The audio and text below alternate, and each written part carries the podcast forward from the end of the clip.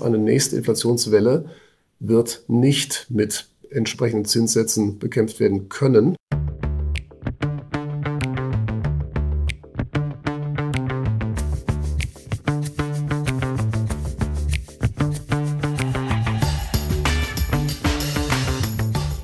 Hallo und herzlich willkommen zu einer neuen Ausgabe von The Message, der Investment Podcast. Und wir sehen ja an den Märkten, dass diese immer undurchsichtiger werden und immer wieder neue Krisen in Herde hinzukommen. Heute, Uli, haben wir uns gedacht, holen wir mal einen Gast dazu aus deinem ehemaligen Metier. Möchtest du ihn kurz vorstellen? Ja. Schön, dass Sie dabei sind. Reinhard Panse, CIO vom Finvia Family Office. Vielleicht können Sie ein paar Worte zu sich sagen, den Hintergrund, wo Sie herkommen. Finvia ist ja relativ neu noch am Markt vielleicht ein bisschen sagen, wie Sie Dinge tun und sich kurz vorstellen. Ja, also ich habe mal BWL studiert, das ist jetzt schon ein paar Jahrzehnte her und habe in der Zeit das Interesse entwickelt, dass man, wenn man wirtschaftliche Vorgänge untersuchen will, auch ein bisschen was von Statistik verstehen sollte, was damals im BWL-Studium noch nicht so der Standard war. Und ähm, von daher war mein Fokus von Anfang an schon im Studium und auch danach auf der Zeitreihenanalyse, äh, auf der Entwicklung von Prognosemodellen, kurz- oder langfristig, die eben zwei Kriterien erfüllen müssen. Das eine, es muss wirtschaftlich logisch sein. Das zweite ist, es muss statistisch signifikant über einen langen Zeitraum auch den wirtschaftlich logisch, logischen Zusammenhang zeigen und entsprechende Aussagen über die Returns von Kapitalmärkten äh, zulassen. Und dann war ich 1989 einer der Mitgründer von Feri damals und da haben wir dann schon angefangen, dann auch viele Datenbanken zu haben, zu nutzen und das Gleiche zu tun, was wir heute immer noch machen bei Finvia, nämlich ähm, ein, deswegen ein objektives Research abliefern zu können, weil wir eben keine eigenen Produkte haben, sondern eine reine Beratung machen. Äh, wir haben keine Interessenkonflikte, verdienen Geld nur vom Kunden, nicht von irgendwelchen Produktanbietern und können deswegen in die Vermögen das reinnehmen, was wir analytisch für interessant halten und das rauslassen, was wir eben nicht für interessant halten. So gesehen hat sich mein Berufsalltag in den letzten 35 Jahren nicht verändert. Wir sehen ja aktuell, wie ich eingangs schon gesagt habe, sehr undurchsichtige Märkte. Äh, wir sehen immer wieder neue Krisenherde und es erscheint wenig logisch.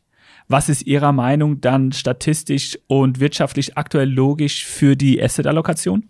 Gut, es gibt ein paar Dinge, die wir aus diesen Krisen ähm, wiedererkennen in der Vergangenheit. Und zwar äh, ein ganz entscheidender Punkt ist der, das wird uns in den nächsten Jahrzehnten noch äh, intensiv beschäftigen. Krisen und Kriegszeiten sind sehr schlechte Zeiten für Staatsanleihen, weil die finanzielle Belastung wird eben vom Staat getragen und das Ganze ist immer etwas, was sehr unproduktiv ist. Wir sehen das jetzt an der aktuellen Deglobalisierung.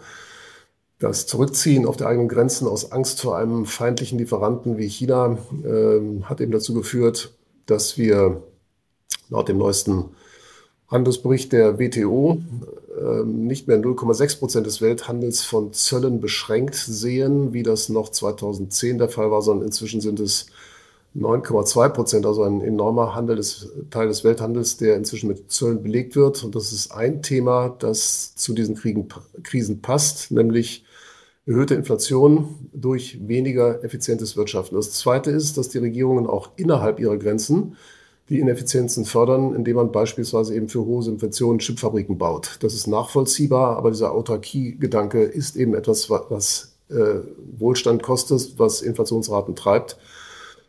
Ähm, ja, und von daher können wir durchaus mal einen Blick werfen in die äh, Returns von Kapitalanlagen, in Zeiten, wo in extremer Weise Kapital verschwendet wurde, auf den eben beschriebenen Wegen, nämlich die Zeit von 1914 bis 1945, wobei wir hier nicht Weltkriege erwarten. Darum geht es gar nicht. Es geht einfach um die wirtschaftliche Konsequenz der Tatsache, dass Staaten sich konzentrieren, nicht auf Wohlstandsmehrung, sondern auf andere Themen.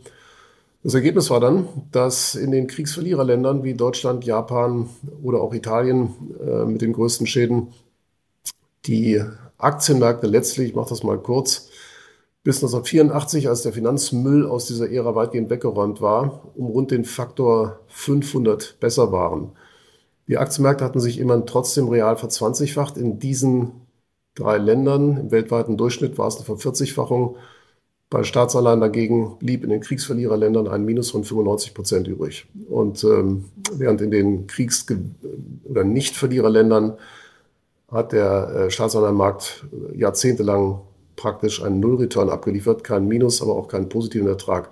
Das ist so eine Geschichte, die wir nach vorne erwarten dürfen, weil die finanziellen Belastungen werden jetzt nicht so sehr aus einem großen Krieg kommen, aber zum Beispiel aus einer demografischen Entwicklung, die, weil inzwischen eben ein erheblicher Teil der Bevölkerung auch in Amerika vom Sozialstaat abhängig ist, wird das für die Staaten eine verdammt teure Angelegenheit, dass man eben eine Menge Menschen dafür bezahlt, dass sie nicht arbeiten. Und das kann man sich eben auf Dauer nicht leisten, dass ein stark wachsender Teil älterer Menschen immer noch brav mit 63 oder 65 in Rente gehen darf oder 67, wenn die Lebenserwartung immer weiter ansteigt. Und das ist so ein Faktor, wenn die Regierungen dieses Problem nicht lösen können, dann werden sie enorme Belastung stemmen müssen. Das wird dann eben nur über vermehrte Inflation gehen.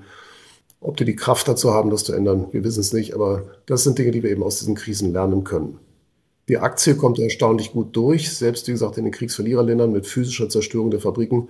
Firmen sind unglaublich flexibel, das wird immer wieder übersehen in jeder Krise und werden das hinkriegen. Wenn wir hier auf Deutschland schauen, den Unter Untergang Deutschlands habe ich schon ungefähr dreimal erlebt. Äh, das ist jetzt gerade das dritte Mal, ähm, vielleicht auch das vierte. Das erste Mal war die erste Ölkrise, als der Automobilbau, Luxusautos in Deutschland, Maschinenbau, Exporte, das galt als tot. Äh, weil einfach bei den hohen Spritpreisen das ja alles nicht mehr laufen würde. Man würde keine Luxusautos mehr brauchen und zwar nie wieder. Dann hat man 1993, 1992 den Zusammenbruch des europäischen Währungssystems. Die Wechselkurse vom britischen Pfund angefangen fielen um 30 Prozent innerhalb von Tagen. Die Lire Pesete folgten nach und alle Welt war sicher, dass Export von Deutschland aus völlig unmöglich geworden ist und zwar nie wieder stattfinden wird.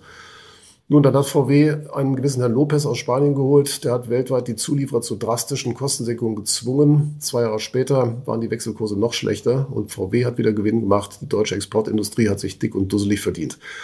Ähm, also der Untergang ist damals ausgeblieben. Dann waren wir 2005 der kranke Mann Europas, als ähm, äh, kurz vorher Herr Schröder die Hartz-IV-Reform durchgeführt hat. Grund war Kapitalverschwendung während der Wiedervereinigung hohe Verschuldung, Ostimmobilienaufbau, so im Kleinen das, was China heute im Großen macht.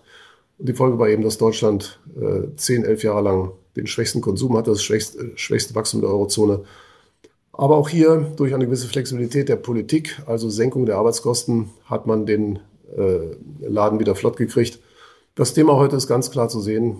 Es ist weniger die Globalisierungsthemen, ähm, oder sonstige politisch intensiv äh, diskutierte Themen. Ich glaube, der entscheidende Punkt ist die überbordende Regulierung. Ein Lieferkettengesetz oder was jetzt neu verabschiedet wurde, äh, das Recyceln von Bauschutt, äh, da sagen jetzt die ersten Recyclefirmen, das machen wir nicht mehr. Wir fahren das wieder auf die Deponie, weil es mit solchen Gesetzen nicht geht. Diese Art von Bürokratie, man braucht heute 20.000 Gesetze, um ein Wohngebäude zu errichten. Vor 30 Jahren genügten noch 5.000. Das deutsche Wirtschaftswunder äh, war möglich, weil man auf einen Schlag einen großen Teil der wirtschaftslenkenden Gesetze aus der Kriegszeit und auch der Nachkriegszeit äh, einfach abgeschafft hat. Und damit boomte die Wirtschaft wie verrückt. Ich denke, wenn die Regierung hier diesen Punkt endlich mal nicht nur verbal aufgreift, Motto, ja, wir müssen ein bisschen was tun, sondern hier wirklich was tut äh, und die Gesetze drastisch reduziert, ähm, dann kann der Laden wieder laufen. Dazu noch eine schöne Zahl, die ist ein paar Jahre alt. Wenn ein Banker seinen Laden ordentlich führen will, dann muss er offenbar 64.000 juristische Textseiten im Kopf haben, um eben das ohne Heerscharen von Beratern tun zu können. Und das erklärt einfach, dass viele Geschäfte dann eben unterbleiben. Ein Kreditvertrag war vor 30 Jahren, als ich anfing mit, meinem, mit meiner Laufbahn, der war, da war der vier Seiten lang, heute sind es 400. Was soll das? Und ähm, da ist das Problem. Wenn wir das Problem lösen können, dann kommen wir auch durch diese Krisen durch. Dass die Krisen weitergehen, darf man vermuten, weil eben auch andere äh, Regierungen äh, große Fehler machen, sich Länder in eine Diktatur verabschieden wie China und Russland.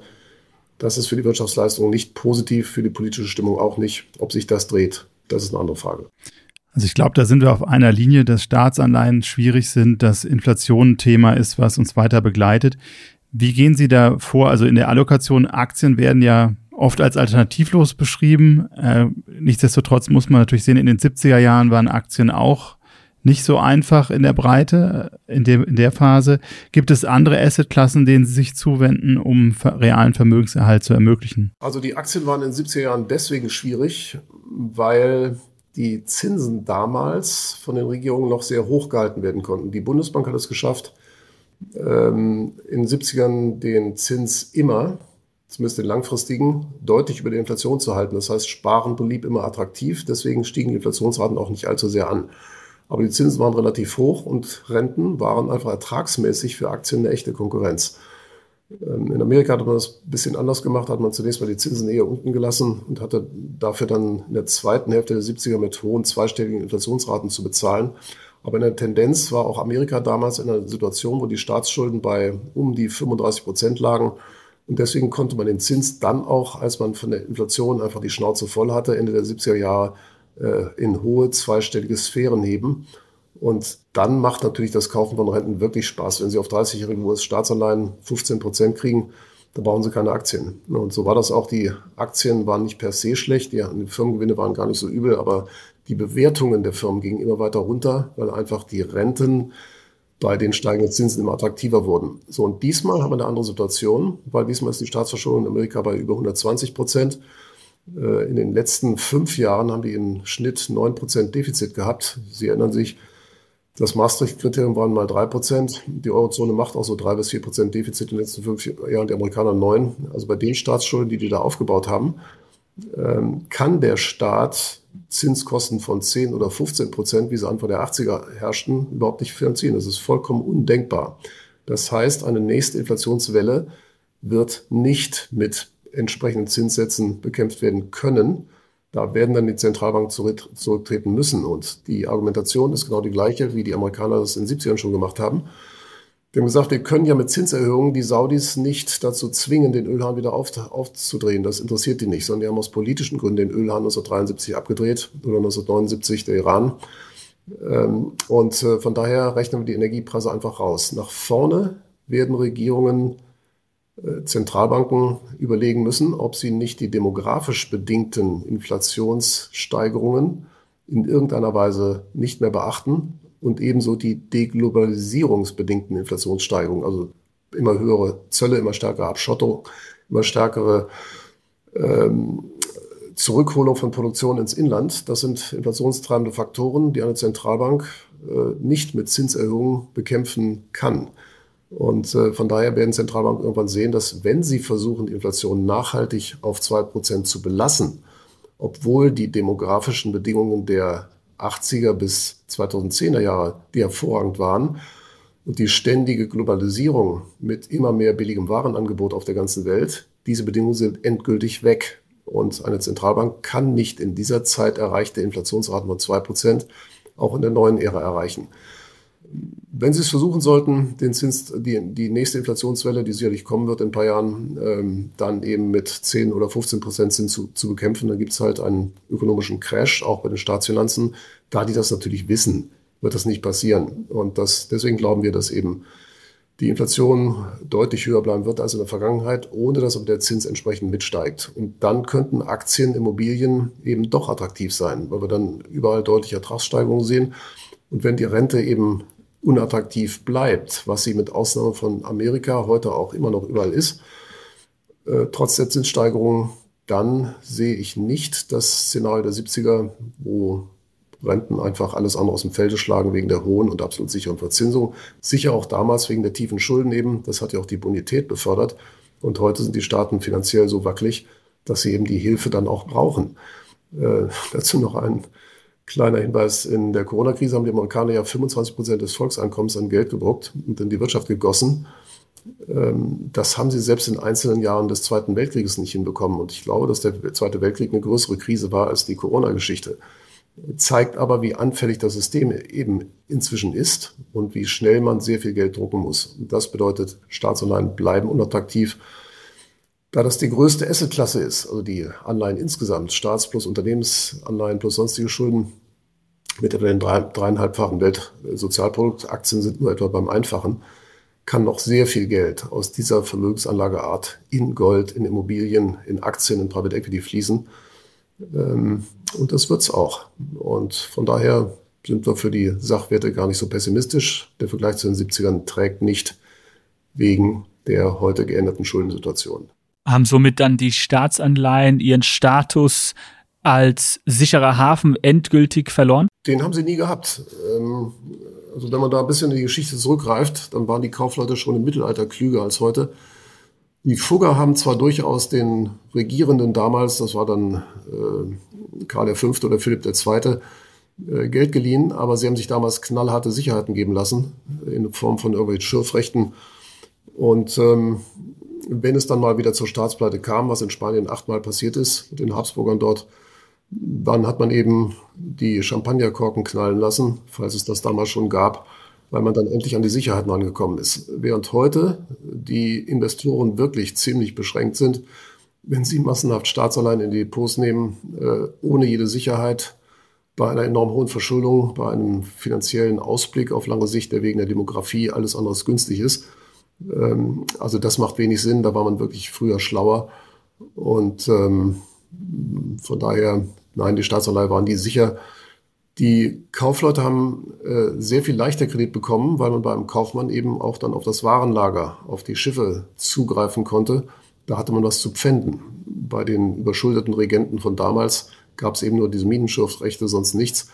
Und äh, heute gibt es eben gar nichts an Besicherung. Und so gesehen ist die Situation von Staatsanleihen heute ausgesprochen unsicher. Zudem diese Staaten ja noch den fehlenden Druck haben, ihre Finanzen in Ordnung zu halten, weil es gibt eben die Zentralbank, die bei Notzeiten dann eben das Geld äh, aus dem Nichts herbeischafft. Und deswegen haben wir heute eben das erhöhte Inflationsrisiko, das dann die Staatsanleihen real auch deutlich äh, entwerten kann, wie das ja auch in den letzten drei Jahren passiert ist. Wir haben in unserem Kapitalmarktausblick vom Oktober 2020 geschrieben, dass man mit deutschen Staatsanleihen in den nächsten zehn Jahren, also bis 2030, ein Drittel seines Vermögens real äh, verlieren wird.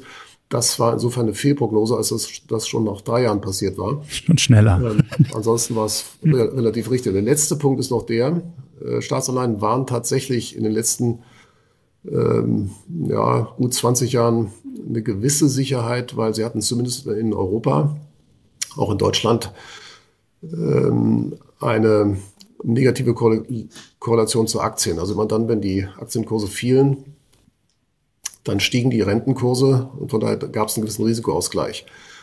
Das äh, ist jetzt nicht mehr so. Seit zwei Jahren haben wir auch hier wieder die alte Korrelation, dass eben Aktien und Renten zusammenfallen, also gleichzeitig runtergehen, gleichzeitig raufgehen. Und der Zinsanstieg der letzten zwei Jahre hat uns ja am Aktienmarkt dann auch schon einige mäßige Kursanbrüche beschert. Also von daher, die Sicherheit ist auch nicht mehr unter dem Korrelationsaspekt gegeben. Und ähm, so gesehen, nein, Staatsanleihen waren nie sicher, aber sie waren selten so unsicher wie heute außer eben in früheren Kriegszeiten. Also Sie haben die, die übermaßige Bürokratie, die Regeln angesprochen. Ist es nicht auch heute so, dass viele Finanzmarktteilnehmer, also jetzt nicht Privatkunden oder Family Offices, aber Versicherungen und andere einfach auch aufgrund der Regularien teilweise gezwungen sind, äh, solche Staatsanleihen eben auch zu kaufen und dieses Thema finanzielle Repression, äh, genau das ist, dass der Staat sich an solchen Töpfen auch im Rahmen der Altersvorsorge irgendwo bedienen kann. Ja, nur das ist natürlich ein, ein politisch ausgesprochen äh, fragwürdiger Aspekt. Der eine, der kleine Vorwurf, den man den Managern der Finanzindustrie machen kann, ist, dass sie nicht äh, öffentlich gegen diese Regeln vorgehen, äh, sondern eben brav das Geld ihrer Kunden etwas reinstecken, was eben äußerst dürftige Renditen bringt. Äh, der viel größere äh, Vorwurf an die Politik ist ein anderer, nämlich wir gehen nochmal in die Zeit der Fugger zurück. Wenn damals Philipp II. mal wieder einen Staatsbankrott erklärt hat, dann war das dem kleinen Mann auf der Straße, dem Bauern, dem Handwerker, auch dem mittelgroßen Kaufmann vollkommen wurscht. Im Zweifel wusste der das gar nicht, weil das Geld hatte der äh, Regent, der König, der Kaiser von den Fuggern bekommen, von den Welsern, noch ein paar anderen reichen Familien. Und die wiederum hatten ihre Einlagen nicht von Kleinsparern, sondern von reichen Kirchenfürsten und anderen reichen Leuten, die sich eben selbst darum nicht kümmern wollten. Äh, das heißt, äh, damals hatte das Volk nichts zu sagen, aber wenn die Regenten bankrott gemacht haben, war das Volk auch finanziell davon weitgehend unbeeindruckt oder gar nicht betroffen. So, diesmal ist es vollkommen anders. Schon im Ersten und Zweiten Weltkrieg haben die Deutschen zweimal ihr Geldvermögen verloren, weil der Staat eben meinte, sich auf so ein großes Abenteuer wie einen Weltkrieg einlassen zu können.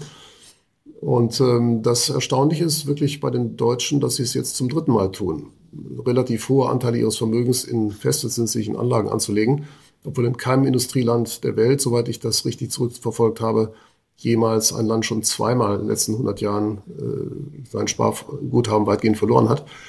Da sind wir also schon wirklich erstaunlich. So, und das, das Ergebnis der finanziellen Repression ist eben, die Altersvorsorge der Bevölkerung ist ja weitgehend auf diese Geldtöpfe bei Lebensversicherungen, Pensionskassen, in den Sparkonten und so weiter konzentriert. Und dass der Staat diese Tatsache so ausnutzt, äh, die reichen Leute haben wenig Sparkonten oder gar keine.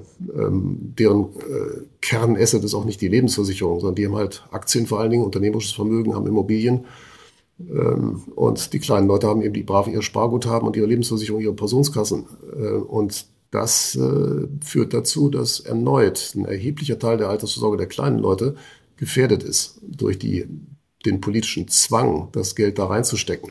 Und das machen wir Deutschen auch wieder besonders schlecht. Andere Länder wie die Schweden, die Amerikaner, die Engländer, die Holländer, äh, die haben alle Vehikel gefunden, wo die Altersvorsorge auch in erheblichem Maße durch Aktien abgedeckt wird durch. Äh, die Schweden machen das besonders gut mit ihrem Staatsfonds, der das äh, für die Schweden äh, regelt und das Geld weltweit in Aktien schiebt. Die Frage ist immer, warum kriegen wir nicht wenigstens die Möglichkeit hin, dass die kleinen Leute ganz einfach eine aktienbasierte Altersvorsorge vom Staat bekommen, wo sie dann sich endlich mal keine Sorgen mehr machen müssen, ob es da mal eine Inflation gibt, einen Staatsbankrott oder was auch immer. Die Schweden können da entspannt schlafen, wenn sie das in der Zeitung lesen, die Deutschen nicht. Und ähm, so gesehen haben wir hier tatsächlich einen politisch äußerst fragwürdigen Hintergrund dieser finanziellen Repression, eine Begünstigung der Reichen, eine Benachteiligung der kleinen Leute. Und das könnte uns politisch noch kräftig auf die Füße fallen. Aber ich habe den Eindruck, dass die Politik diese Zusammenhänge überhaupt nicht versteht. Ich, äh, Sie sprechen sich ja immer wieder positiv für die Aktie und die Immobilien aus und ich glaube, wir sollten auch gleich nochmal über den Immobiliensektor sprechen. Vielleicht noch kurz vorweg, ähm, Cash äh, kriegt ja endlich wieder ein paar Zinsen. Ähm, macht Cash Ihrer Meinung nach Sinn? Cash macht mehr Sinn als Anleihen im Moment. Und zwar deswegen, weil es tatsächlich der letzte verbliebene Risikosenker ist. Sollten also Zinsen weiter ansteigen, werden ja Anleihen kräftige Kursverluste bringen. Wir denken an das schöne Jahr 2022, wo deutsche Bundesanleihen 21 Prozent Minus gemacht haben. Bei Cash gibt es dieses Minus nicht wegen steigender Zinsen. Und das ist der große Vorteil im Moment. Äh, natürlich heißt es auch umgekehrt, da wir eher damit rechnen, dass in den nächsten äh, ein bis anderthalb Jahren eine Phase der Zinssenkung kommt, wahrscheinlich sogar früher und relativ stärker. Das würde dann vom Cash auch nicht äh, begünstigt werden, dann braucht man es aber auch nicht, weil in der Phase wahrscheinlich dann die Aktienkurse wieder deutlich steigen. Aber wie gesagt, Cash bleibt eben völlig unkorreliert zu Aktienerträgen. Das ist im Moment ein Vorteil äh, gegenüber den Renten.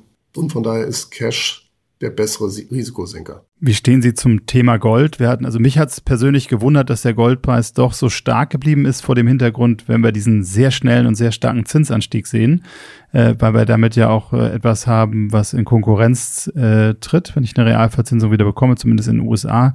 Wir haben ja auch aus den öffentlichen Produkten eben deutliche Abflüsse gehabt, also auf vielen Gold-ETFs, da sind die Bestände eher gesunken, haben diesmal aber die Zentralbanken, die ja als Rekordkäufer gerade im Osten aufgetreten sind. Wie ist Ihr Blick auf Gold? Was erwarten Sie da? Also beim Gold gibt es ja nicht nur das Thema der Zinsen. Ähm, natürlich ist es klar, dass wenn die Zinsen steigen, Gold äh, an relativer Attraktivität verliert. Aber das zweite Thema ist die Bonität der festverzinslichen Titel. Ich habe es erwähnt, ähm, wir reden hier über das dreieinhalbfache des Volkseinkommens. Und äh, da hat McKinsey mal im Februar 22 war das, glaube ich, in einer schönen Studie das ganz einfach äh, berechnet, dass ein Zinsanstieg in dieser Welt eigentlich gar nicht mehr verkraftbar ist. Warum? Dreieinhalbfaches äh, Schuldenniveau bezogen auf das Volkseinkommen weltweit bedeutet schlicht. Nehmen wir an, das weltweite Volkseinkommen sei 100 Euro oder Dollar, ist ganz egal, dann sind die Schulden eben 350 Euro oder Dollar. Und wenn dann die Zinsen um 2% steigen, dann geht die Zinslast halt um 7 Euro oder Dollar nach oben. Das sind einfach die 2% von 350 Euro. Ein Zinsanstieg um 7 Euro.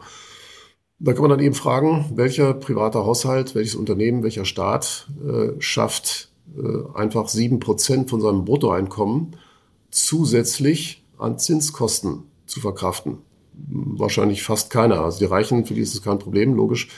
Aber ähm, und auch ein paar gut verdienende Unternehmen kriegen das hin. Es gibt auch äh, gut verdienende Unternehmen, die kaum Schulden haben oder nur Cash, für die ist dann sogar ein steigender Zins von Vorteil. Aber in der Mehrzahl dürfte viele das in Probleme bringen. Das wird nicht so schnell sichtbar, weil eben viele Darlehen sind ja in Deutschland die Immobiliendarlehen auf 10, 15 Jahre, in Amerika sogar auf 30, sind langfristig. Äh, die Unternehmen in Amerika haben in der Niedrigzinsphase äh, eine Duration von zwölf Jahren geschafft bei der Emission ihrer Unternehmensanleihen. Also das dauert ein paar Jahre, bis immer mehr alte Schulden zu den tiefen Zinssätzen dann fällig werden und durch wesentlich höhere Zinsen jetzt ersetzt werden müssen. Aber dann, wenn das sich mal vollständig reinfressen sollte, das heutige Zinsniveau, dann wird es in vielen Fällen der Wirtschaft zu einer massiven Belastung führen.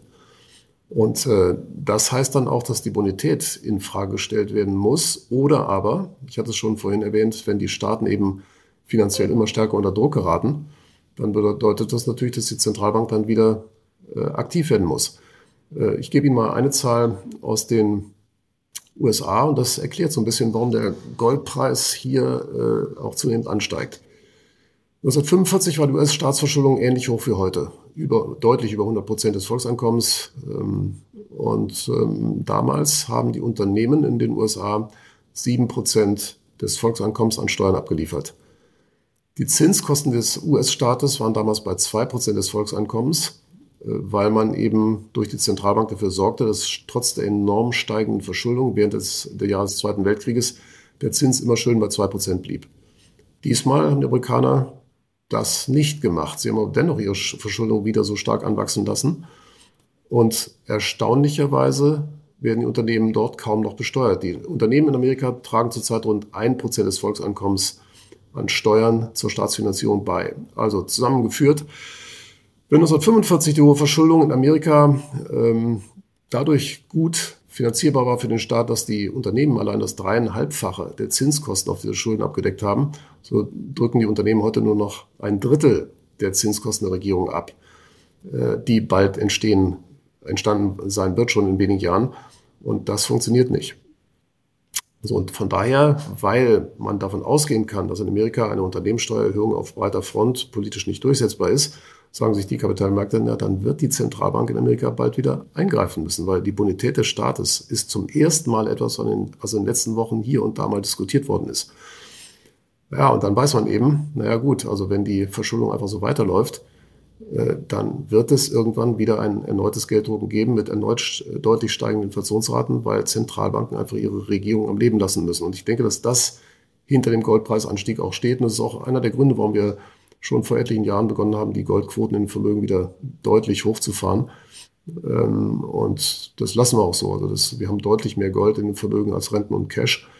Und ich halte das auch für absolut sinnvoll, denn Gold kann nicht nur nicht weginflationiert werden, es kann auch nicht pleite gehen. Und hat da gegenüber äh, Cash oder Renten natürlich einen doppelten Vorteil, der aus Sicht der Investoren wahrscheinlich den Zins im Schnitt eher überwiegt. Wie groß ist Ihre Allokation in dem Bereich dann? Gold, wie gesagt, äh, rund 12 Prozent und äh, Cash und Renten mhm. unter 10, wobei wir bei Renten auch einen, einen gewissen Anteil in inflationsgeschützten Staatsanleihen haben, weil die Kapitalmärkte immer noch merkwürdigerweise nur eine Inflationsrate von unter zweieinhalb Prozent für die nächsten zehn Jahre erwarten. Ähm, naja, und wir haben das historisch mal analysiert. Also diese Kapitalmarkt-Inflationserwartung kann man ja direkt ableiten auf, aus der Differenz der Rendite von normalen Staatsanleihen zu inflationsgeschützten. Weil jeder, der eben höhere Inflationsraten erwartet, der wird seine normalen Staatsanleihen verkaufen und in die inflationsgeschützten investieren. Dann werden eben die normalen Staatsanleihen im Kurs fallen, deren Renditen steigen und bei inflationsgeschützten Anleihen wird es umgekehrt sein, bis eben die äh, Renditedifferenz wieder der Inflationserwartung aller entspricht. So, und zweieinhalb Prozent ist nicht drin. Ich habe es gesagt, weil wir haben eine ganz andere Demografie als bis vor wenigen Jahren. Wir haben eine Deglobalisierung statt einer Globalisierung. Und äh, von daher zwei Prozent, wie das gehen soll in einer solch völlig veränderten Welt. Dazu braucht es auch keine Ölkrisen oder keine Putin-Kriege. Äh, das ist nicht mehr zu schaffen. Und äh, von daher werden sich die äh, Kapitalmarktteilnehmer bald einer Inflationsrate gegenüber sehen, die im Schnitt eher drei oder vier Prozent betragen hat über viele Jahre. Und dann werden inflationsgeschützte Staatsanleihen deutlich besser performen. Das gilt für Amerika, das gilt auch für Europa. Wir haben ja jetzt häufiger schon das Thema Immobilien angeschnitten und Sie haben sich ja in der Vergangenheit äh, positiv für Wohnimmobilien in Deutschland ausgesprochen. Sehen Sie das aktuell immer noch so? Dafür äh, haben wir sogar mehr Gründe als noch vor einem Jahr. Ähm, der geringste ist der, dass die Preise etwas runtergekommen sind.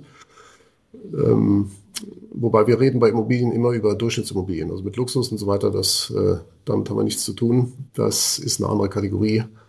ähm, und entzieht sich dem normalen ähm, analytischen Instrumentarium. Aber die Durchschnittsimmobilie für Durchschnittsmieter, ähm, das ist etwas, was man relativ gut abgreifen kann. Und dann ist die Geschichte folgendermaßen. Äh, der Zinsanstieg ist sicherlich bitter, aber wenn man zunächst mal die langfristigen Daten sich anschaut, äh, da gibt es heute sogar einen Artikel auf Spiegel Online, wo das beleuchtet wird, aber das haben wir schon vor einem Jahr auch erzählt. Immobilien sind heute deutlich billiger als vor 50 Jahren oder auch vor 40 Jahren.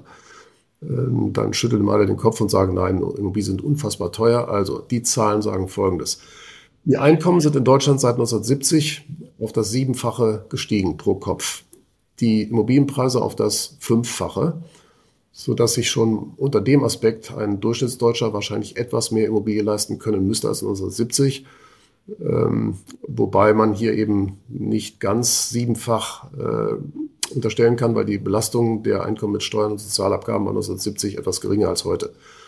Aber lassen wir es mal auf dem gleichen Level stehen, ähm, dann heißt das immer noch, dass Immobilien heute nicht teurer sind als 1970. Nur die Hypothek hat damals 8% gekostet, später sogar 11, noch 1991, 92 äh, über 9, fast 10 sogar.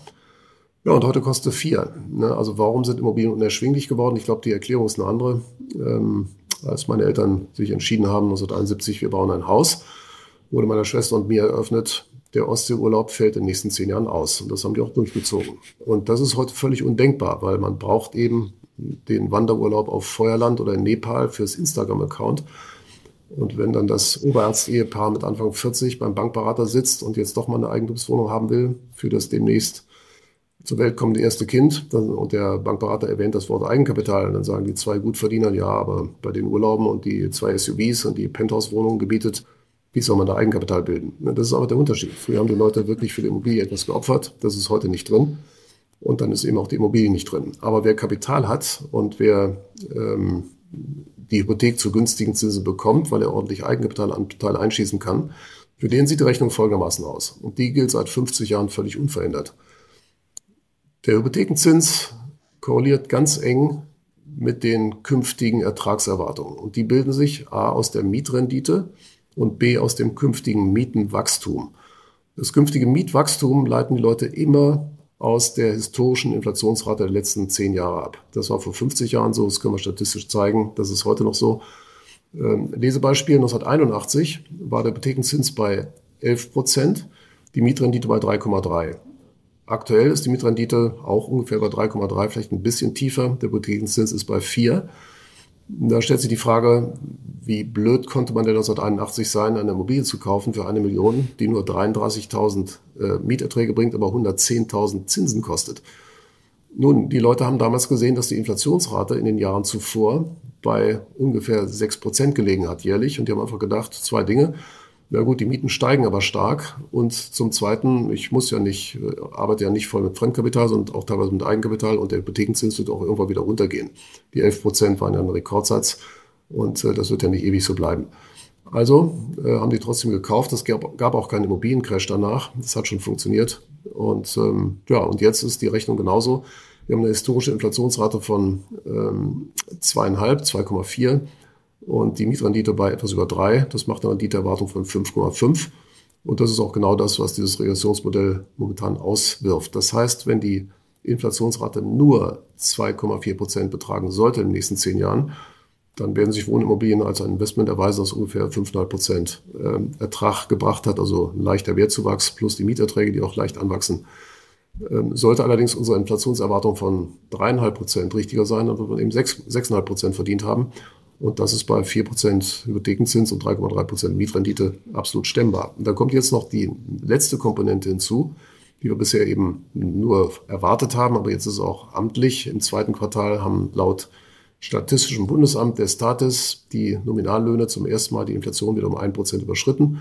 Das heißt, die Lohnsteigerungen kommen jetzt kräftig, vor allen Dingen für die unteren Einkommensgruppen. Und das bedeutet eben, dass die Leute auch in der Lage sind, höhere Mieten zu zahlen. Und der Neubau ist ja eh weggekracht, der wird sich auch so schnell nicht wiederholen. Vielen Dank. Regulierungswut unserer politischen Handelnden. Das macht Wohnungen richtig schön knapp. Ähm, und ja, von daher wird der Wert auch da unterstützt, weil bei jeder neu zu vermietenden Wohnung sind die Schlangen inzwischen extrem lang geworden. Und ähm, das ist alles eine Bedingung, die ganz stark gegen einen fallenden Immobilienmarkt crasht. Auch in Amerika haben wir die niedrigsten Leerstandsraten seit 1957, seit, seit es dort diese äh, Zeitreihe gibt. Gibt es in Deutschland leider nicht. Wir haben ähm, leider diese tollen Statistiken nicht, die man in Amerika überall findet. Aber auch hier vermute ich, dass die Leerstandsraten gerade in den Städten extrem tief sind. Und das sind alles Kriterien, geringer Neubau, äh, extrem niedriger Leer Leerstand, äh, dann eben wachsende Einkommen und auch noch die Tatsache, dass in Deutschland eben eine Menge Wohnimmobilien am falschen Ort stehen, nämlich irgendwo auf dem platten Land. Und dort werden die Einwohner irgendwann in Stadtnähe wohnen wollen, wenn sie älter sind und äh, öfter mal zum Arzt müssen. Also von daher sind Wohnungen, die eben diese Kriterien erfüllen, energetisch nicht allzu schlecht sind, stadtnah sind, ähm, das wird ein gutes Investment sein, ja. Und zwar ohne, dass wir irgendwelche Immobilienprodukte anbieten oder verkaufen, sondern das geben aber die Zahlen so her. Der Pessimismus ist nicht gerechtfertigt und ähm, von daher bleiben wir bei Immobilien in der Tat positiv. Wie groß ist der Anteil an Immobilien in Ihrem Portfolio? Ähm, also bei den Wohnimmobilien sind es um die 20 Prozent. Wir haben auch hier und da noch ein paar gewerbliche äh, Immobilienanbieter. Äh, das sind aber dann mehr Private Equity ähnliche Sachen. Also da geht es nicht darum, äh, ein paar Büros zu kaufen und ewig zu halten, sondern irgendwelche äh, Sachen äh, billig zu erwerben, die man dann eben saniert und wo man schon vorher den Mieter kennt und so weiter. Also es sind Gewerbliche Immobilien sind ja zu Aktien geworden. Bei jeder gewerblichen Immobilie, bei jedem, also vor allen Dingen für Büros gilt das. Ähm, aber auch Einzelhandel, die Shopping Malls, da muss man sehr genau überlegen, wer mietet das, wie sicher ist dieser Mieter, wird er durch Onlinehandel verdrängt oder durch Homeoffice äh, wird das Büroobjekt ausgeleert. Und wer diese Spezialkenntnisse hat und bei jeder einzelnen Immobilie auch bewerten kann, dem kann man auch für gewerbliche Immobilien durchaus Geld geben, aber das lassen wir dann Profis machen. Ähm, und das ist keine äh, Anlageform, wo man einfach kauft und liegen lässt. Also eher Private Equity ähnlich. Auch das kann man machen bei Immobilien. Da gibt es Profis, die das gut machen. Aber der Schwerpunkt sollte bei Wohnimmobilien liegen, die einfach aufgrund der genannten Faktoren, auch wenn man sie kauft und äh, ein bisschen bewirtschaftet und liegen lässt, ordentliche Renditen versprechen. Sie sprachen die Regulierungswut an. Sie haben ja viele Kunden, die Unternehmer sind oder ehemalige Unternehmer. Wie ist da die Stimmung? Wie ist der Blick auf die Ampelregierung? Naja, es sind eigentlich genau die Themen. Also dieses Lieferkettengesetz, das macht vielen einfach eine Menge Kummer im Bau. Äh, das lesen Sie auch jeden Tag in der Zeitung, was da alles beachtet werden muss. Dass eben dann, wenn auf einem unbebauten Grundstück in Berlin ein älterer Herr seinen Hund regelmäßig dort spazieren führt, der dann Einspruch einlegt, dass da dann ein Haus gebaut wird und damit auch durchkommt. Naja, das sind alles so Themen, dass das Tempelhofer Feld in Berlin nicht bebaut wird, ist äh, ökonomisch gesehen vollkommen absurd. Ähm, also diese ganzen Gesetze und auch politischen Eingriffnahmen, die eben einen freien Markt hier verhindern, sind ausgesprochen städtlich. Dann das eben erwähnte neue Gesetz äh, für das Recyceln von Baustoffen, ähm, wo dann die Unternehmer sagen, okay, dann machen wir das eben nicht mehr. Die ähm, Strompreisentwicklung, auch das ist ja politisch gewollt, ähm, kann man machen. Aber man muss dann eben die Tatsache akzeptieren, dass dann manch ein Unternehmen sagt, bei den Strompreisen können wir eben langfristig hier in Deutschland nicht bleiben. Und ob die Regierung einen Brückenstrompreis wirklich dauerhaft finanzieren kann, ist fraglich, denn es gibt durchaus eine ähm, Korrelation zwischen dem Anteil erneuerbarer Energien am, an der gesamten Stromerzeugung und den Strompreisen und die Korrelation ist positiv. Also je höher der Anteil erneuerbarer Energien, umso höher sind auch die Strompreise und umgekehrt. Und äh, von daher machen es eben Länder besser, die dann zumindest äh, auch sowas wie Fracking betreiben oder Atomkraft einsetzen, um den Strompreis stabil zu halten oder die Strompreise auch zu senken. Und hier und da wird man vermutlich eben um die konventionellen Rohstoffe auch nicht herumkommen, weil was auch übersehen wird dabei ist, dass man äh, ja sicheren Strom braucht, auch dann, wenn der Wind nicht pustet und die Sonne nicht scheint. Also Unternehmen sorgen sich teilweise auch darum, wenn sie stromintensive äh, Produktion haben. Ähm, und von daher sind all diese politisch gewollten und auch durchaus verständlichen, das muss man gar nicht ablehnen, aber man muss sich einfach klar sein darüber, dass das manche einen Unternehmer zur Aufgabe zwingt oder eben äh, teilweise zur Abwanderung.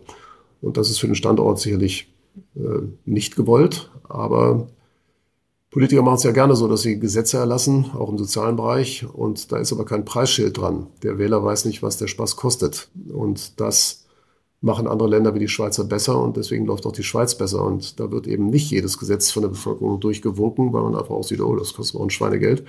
Dann lassen wir das vielleicht lieber bleiben. Wäre gut, wenn man das hier so machen würde. Ist bei der Energiewende auch nicht gemacht worden und wird uns deswegen im Bereich vieler Unternehmer noch große Sorgen bescheren. Die Energiewende und diese Energiepolitik werden ja sehr häufig sehr stark diskutiert. Im Bereich des Investments gibt es ja ein weiteres Thema, was äh, immer präsenter wurde über die letzten Jahre mit dem Thema Nachhaltigkeit und ESG. Und auch das wird ja jetzt verstärkt diskutiert. Wie stehen Sie bei Ihren Investitionen zum Thema Nachhaltigkeit? Also wir haben auch da ähm, entsprechende Produktauswahl. Wer das möchte, kann das auch haben. Wobei ähm, beim ESG-Thema man einfach genauer hinschauen sollte, was eigentlich wirklich nachhaltig ist. Der Putin-Krieg hat uns zunächst mal gezeigt, und es hat, hat mich immer gewundert, ähm, warum Rüstungsunternehmen in Amerika oder, oder in, in, Deutschland oder in Frankreich eben als absolut indiskutabel gelten. Weil, hm, naja, es ist eigentlich gut, wenn demokratische Staaten sich verteidigen können gegen Staaten, die vielleicht nicht ganz so demokratisch sind. Ähm, und ja, Herr Putin hat diese vermeintliche Lücke ja auch ausgenutzt. Und ähm, ich denke, es ist wichtiger, dass wir ein paar Rüstungsunternehmen haben, die auch finanziert werden können von den Banken, weil ESG hat ja dazu geführt, dass manch ein Rüstungsgüterhersteller oder Zulieferer dann auch keine Finanzierung mehr bekam, was ja politisch dann auch offenbar gewollt war. Aber äh, für die Sicherheit unseres Staates ist das nicht gut. Ich glaube, das muss man heute gar nicht mehr offen ansprechen. Und äh, etwas Ähnliches könnte für die Ölförderung gelten. Ähm, wir werden möglicherweise das Problem kriegen, dass wir eben in bestimmten Zeiten auch auf Öl und Gas wieder verstärkt zurückgreifen müssen. Wenn es aber politisch eben schon klar festgelegt ist, dass wir in ein paar Jahrzehnten gar kein Öl mehr haben wollen, dann werden auch die Ölförderländer und vor allem die, die Ölförderfirmen auch immer weniger in Ölförderung investieren. Und wenn es dann mal knapp wird und eng wird, dann schießen Ölpreise hoch, was das Angebot nicht mehr gibt. Also ob das alles so sinnvoll ist, um eben auf einem finanziell durchhaltbaren Weg die CO2-Neutralität zu erreichen. Da habe ich meine großen Zweifel. Äh, da sollte man eben auch für eine ausreichende Ölversorgung sorgen. Naja, und der letzte Punkt bei dieser ESG, äh, bei, bei, der Ablehnung von ähm, konventionellen Rohstoffen, ist einfach zunächst mal der, dass all das Öl, das wir hier in Deutschland oder in Europa nicht mehr kaufen, das führt natürlich dazu, dass Öl billiger wird und das wird dann eifrig von den Indern, den Chinesen, äh, Vietnamesen weitergekauft. Das heißt, die können dann eben umso kräftiger äh, in, mit, mit diesen billigen Energien aus billigem Öl dann ihre Wirtschaft aufbauen und für den CO2-Ausstoß weltweit bringt das überhaupt keine Vorteile. Aber es bringt bei uns eben hohe Kostenbelastungen und führt dazu, dass die Energiepolitik, die ja grundsätzlich dem richtigen Ziel folgt, dass die möglicherweise auf Dauer nicht finanzierbar ist, weil die Bevölkerung einfach aufschreit und sagt, wir können das nicht mehr, wir wollen nicht mehr. Dass die Unternehmen abwandern, dass da auch Arbeitsplätze verloren gehen, dass die Heizkosten immer höher werden. Ähm, ja, und dann wird die Politik vielleicht irgendwann mal, es wird der Politik möglicherweise der Atem ausgehen, ne, wenn man nicht auch das Gesamtkonzept äh, im Auge hat, dass man eben auch, in, äh, auch äh, konventionelle Energien noch braucht eine Zeit lang, bis eben der gesamte Apparat der erneuerbaren Energien, der Speicherung von Strom und so weiter, bis es alles wirklich da ist und funktioniert. Und dann kann man auch allmählich eben die äh, CO2-Quellen wirklich zurückfahren. Aber erstmal alles abschalten und dann die neuen Strukturen aufbauen, nicht der klügste Weg. Also von daher ESG, ja, äh, ein richtiges Konzept, aber sollte in Details doch deutlich überdacht werden, Beispiel Rüstung ist, glaube ich, jedem heute deutlich geworden, dass Rüstungsfirmen vielleicht auch einen vernünftigen Sinn und Zweck haben. Ich habe auch das Gefühl, dass man viel zu wenig über die Zukunft nachdenkt. Also man will halt irgendwas beschließen, aber ich glaube, es fehlen die Pragmatiker, die eben schauen, ob es auch wirklich überhaupt umsetzbar ist. Das ist, glaube ich, das größte Problem in der Politik. Man hat irgendeinen Plan, aber man sieht gar nicht den Abgleich mit der Realität. Ist es umsetzbar in der Form?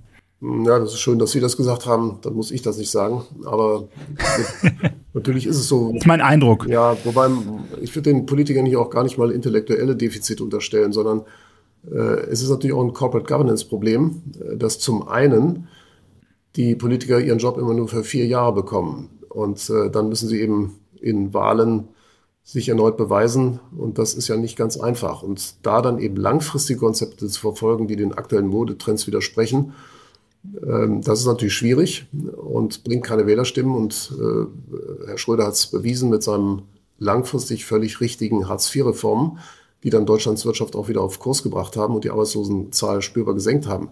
Aber seinen Job hat er verloren darüber. Genauso Helmut Schmidt mit der damals völlig richtigen NATO-Nachrüstung. Ähm, Anfang der 80er Jahre. Und ähm, auch das hat Herrn Schmidt seinen Posten gekostet. Von daher verstehe ich die Politiker, dass sie diesen kurzfristigen Ansatz haben. Und das zweite Problem ist einfach, die Bevölkerung ist in puncto wirtschaftliches Wissen dermaßen schlecht ausgebildet, dass man denen zum Beispiel sogar, sogar sowas wie eine Facharbeiterrente als sozial verkaufen kann. Und das ist wirklich faszinierend, wenn man sich das mal anschaut, was das bedeutet, was die Politiker da angerichtet haben. Die Facharbeiterrente kriegen nicht die Fliesenleger und die Dachdecker, mit denen wurde aber geworben, ne, dass die ja dann auch äh, vielleicht dann mit 67 nicht mehr können und deswegen dürfen die mit 63 Rente gehen. Ne. Gut, ich glaube nicht, dass es viele Dachdecker gibt mit 67 oder Fliesenleger mit 63, deren Knie sind schon vorher kaputt und die kriegen eine Erwerbsunfähigkeitsrente. Wer die Facharbeiterrente aber garantiert bekommt, das sind die Arbeiter beim Daimler, hohes Bruttogehalt, äh, schön beleuchtete und gut geheizte und entlüftete Fabriken ähm, da schafft man es schon mal bis 67 und äh, hat dann die 45 Beitragsjahre voll und kann mit 63 in, in Rente gehen. Äh, also von daher, sozial ist das nicht. Bezahlen werden muss es von allen. Und jetzt kommt noch als zu allem Überfluss das hinzu, was wir gar nicht gebrauchen können. Nämlich, dass jedes Jahr Hunderttausende äh, topfitte, erfahrene Facharbeiter in Rente gehen, die von den Firmen eigentlich dringend gebraucht werden. Also an ökonomischer Idiotie ist sowas wirklich kaum zu überbieten. Stattdessen Renten, Rentenformen zu entwickeln, die den wirklich Bedürftigen besser helfen. Das wäre mal eine Maßnahme, aber die Mütterrente ist ja genauso ein Unfug. Das kriegen halt die wohlhabenden Mütter, die armen Mütter kriegen das nicht. Die Bevölkerung weiß das nicht. Die wissen nicht, dass eine arme Mutter mit wenig Rentenanspruch, dass die irgendwo 28 Kinder haben muss, bevor sie für das 29. Kind dann erstmals die Mütterrente bekommt, weil das Sozialamt die 300 Euro Rentenanspruch aus den wenigen Jahren, die die Dame gearbeitet hat, sowieso aufstockt in Richtung 1000 Euro. Und von daher, da liegt so vieles im Argen ähm, in der Sozialpolitik, wo einfach umverteilt wird von fleißigen, armen Leuten hin zu äh, kranken oder alten oder auch faulen ähm, ärmeren Leuten oder auch wohlhabenden Leuten. Ähm, das Sozialsystem macht in seiner Konstruktion überhaupt keinen Sinn mehr. Das dreht sich ins Leere, anstatt gezielt die zu fördern, die es wirklich brauchen, ähm, wird sinnlos immer neue Ungerechtigkeit entdeckt. Und so ein neues Beispiel würde sein, wenn in Berlin eben die äh, Deutsche Wohnen oder Vonovia enteignet wird, äh, dann äh, ist das ein Glücksfall für die ganzen Gutverdiener, die in diesen Wohnungen leben, weil der Staat hat ja dann das erklärte Ziel, die Mieten dann gar nicht mehr anzuheben oder, so, oder vielleicht sogar abzusenken. Äh, viel, viel besser wäre es, wenn man einfach auf dem Tempeluferfeld ein paar Zehntausend Sozialwohnungen baut. Das kann selbst der Berliner Senat nicht vergeigen, der ja vieles vergeigt, weil er hat die Grundstückskosten nicht. Und ähm, dann ist eigentlich der Wohnungsbau in Berlin bei der Knappheit äh, mit Sicherheit rentabel. Und äh, von daher es ist grotesk, an was da so alles gedacht wird. Motto Tempelhofer Feld mit Cannabis bebauen, vielleicht damit die äh, jungen Leute, die jetzt dringend eine Wohnung suchen, aber keine finden können, weil es einfach keine gibt, ähm, das nicht so bemerken, ihr Elend. Aber aber das wären dann endlich die blühenden Landschaften. Ja, ne, also von daher, also in der Sozialpolitik wird so viel Blödsinn gemacht seit 20, 30 Jahren, anstatt es eben auf die zu konzentrieren, die es wirklich brauchen und den anderen eben nichts zu geben. Ähm, und das ist äh, reine Politik, um den Job zu behalten, um noch eine Ungerechtigkeit zu entdecken und darauf zu bauen, dass die Bevölkerung nicht kapiert, dass es alle bezahlen, wenn dann eben der gut verdiente Daimler-Facharbeiter schon mit 63 auf Malle fliegen kann macht einfach überhaupt keinen Sinn, aber die Bevölkerung versteht es nicht. Und das ist, glaube ich, der Hauptpunkt. Ähm, bevor wir nicht eine angemessene Wirtschaftsausbildung in den Schulen bekommen ähm, und die Leute groben Zügen verstehen, über was die Politik eigentlich entscheidet und was die Folgen von Entscheidungen sind, solange werden Politiker diesen Blödsinn auch weiterhin fordern. Und ich glaube, daran liegt das Kernproblem. Herr Panse, vielen, vielen Dank für die Einblicke äh, und für den Rundumschlag der Asset-Klassen. Am Ende unserer Folge geben wir immer noch mal eine Message über das aktuelle Umfeld, über die eigene Allokation. Was wäre Ihre Message an unsere Hörer? Also bei aller Liebe zur Immobilie muss man eben festhalten, dass die Immobilie im Vergleich zur Aktie einen grundlegenden Nachteil hat. Sie ist äh, oder könnte durchaus ein guter Inflationsschutz sein. Ähm, aber die Immobilie ist eben politisch angreifbar und zwar weniger deswegen, weil die Immobilie nicht weglaufen kann, äh, sondern deswegen, weil wenn ich die Immobilienbesitzer ruiniere, dann richte ich keinen unmittelbaren Schaden an. Ähm, also dann ist es eben so, dass das Mietshaus dann eben nicht mehr dem Herrn Dr. Müller gehört, sondern das Mietshaus gehört dann der Sparkasse hinter Tupfingen und die Mieter zahlen dann halt dorthin ihre Miete, ist denen vollkommen egal. Aber die Mieter finden das klasse, dass der reiche Vermieter mal einen Arschtritt gekriegt hat.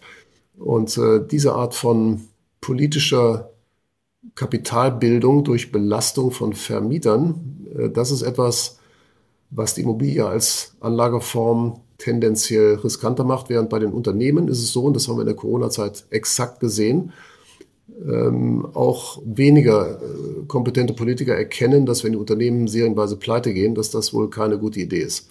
Also wurde in Corona entschieden, wir äh, machen sehr großzügige Kurzarbeiterregeln, damit die Unternehmen eben die Corona, die Betriebssperrungen äh, überleben können. Gleichzeitig hat man entschieden, wenn irgendein Mieter sagen konnte, dass er wegen Corona Einnahmeausfälle hat, dann soll der Vermieter doch gefälligst mal für drei Monate auf die Mietzahlung verzichten. Das kann ja der Mieter dann irgendwann später zahlen. Also man hat gerne soziale Probleme auf Vermieter umgeladen.